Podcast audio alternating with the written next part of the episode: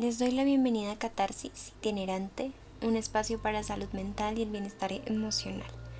Este mes de octubre, cuya temática gira alrededor del Halloween, quisiera compartir con ustedes algunos análisis de aspectos presentes en las películas y series de zombies, magos, brujas y demonios que usualmente no le prestamos mayor atención.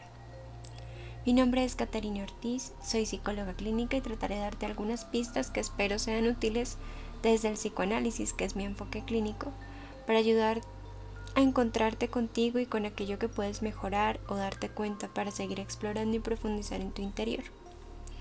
Los zombies son personajes que han estado presentes en muchísimas producciones. Una de ellas es la serie de Walking Dead o Muertos Vivientes. Recuerdo un tráiler que vi de esta serie que comenzaba con un hombre, al parecer un policía, en un estacionamiento de gasolina y había carros detenidos y abandonados en desorden. El policía ve a una niña, eh, empieza a caminar lentamente para acercarse a ella con su pistola en la mano, apuntando hacia el suelo, mm, sin bajar la guardia, pero tampoco queriendo asustar a la niña y yo pienso que puede ser para ayudarla también. Y de pronto la niña abre su boca y es un zombie. Tuve la oportunidad de verla recientemente y pienso que puede aportarnos cosas interesantes de las que si queremos podemos aprender.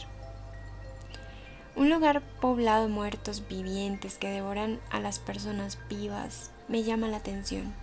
Pienso que esa acción que realiza un zombie de devorar la vida puede llevarnos a reflexionar en que así podría verse la mente y el corazón cuando estamos devorándonos a nosotros mismos con el enjuiciamiento, la crítica destructiva, hacer algo bien y siempre ver dónde está la falla, dónde está lo que no funciona para atacarnos primero a nosotros y luego a los demás.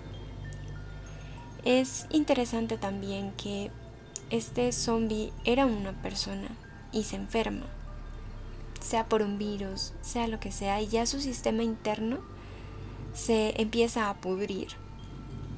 Pero aún así camina y, y esos instintos básicos como el hambre o el ataque, la destrucción son los que quedan vigentes en su conciencia. Y esto es lo que nos sucede también cuando guardamos todo este tipo de críticas o estos pensamientos, sentimientos que en lo profundo dejan abierta esa posibilidad de devorar y desde esa podredumbre darle a los demás. El problema no es tanto el juicio, la crítica que nosotros mismos nos hacemos. Eso lo vamos a tener siempre y es una tendencia en el ser humano. El problema es cuando se lleva al extremo, cuando únicamente nos estamos devorando, aniquilando, y es allí cuando es necesario tomar una pausa y reflexionar. ¿Qué es lo que nos lleva a eso? A querer acabar incluso con lo bueno que hacemos. No para buscar culpables, porque sería seguir en lo mismo, ¿no? Decir, ah, es que yo soy así porque mi mamá, porque Dios, porque el demonio, porque la iglesia, porque la política, por lo que sea, eh, me hizo así.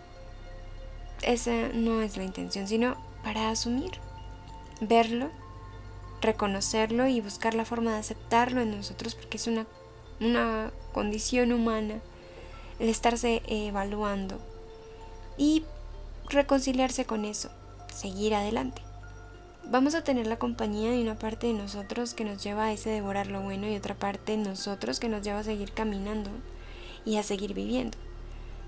Que esta semana reflexionemos para quienes deseen hacer algo diferente y profundizar en su interior y así liberar un poco la carga emocional y mental de que estas actitudes o estas emociones, experiencias em, que nos llevan a devorarnos, a criticarnos tan duramente y que nos transforman en zombies, eh, pues no se queden simplemente en series e imágenes impactantes o solamente que se usan para ocupar el tiempo, sino que sepamos aprovechar lo que la vida presenta para ser mejores y desde esa mejoría pues estar saludables.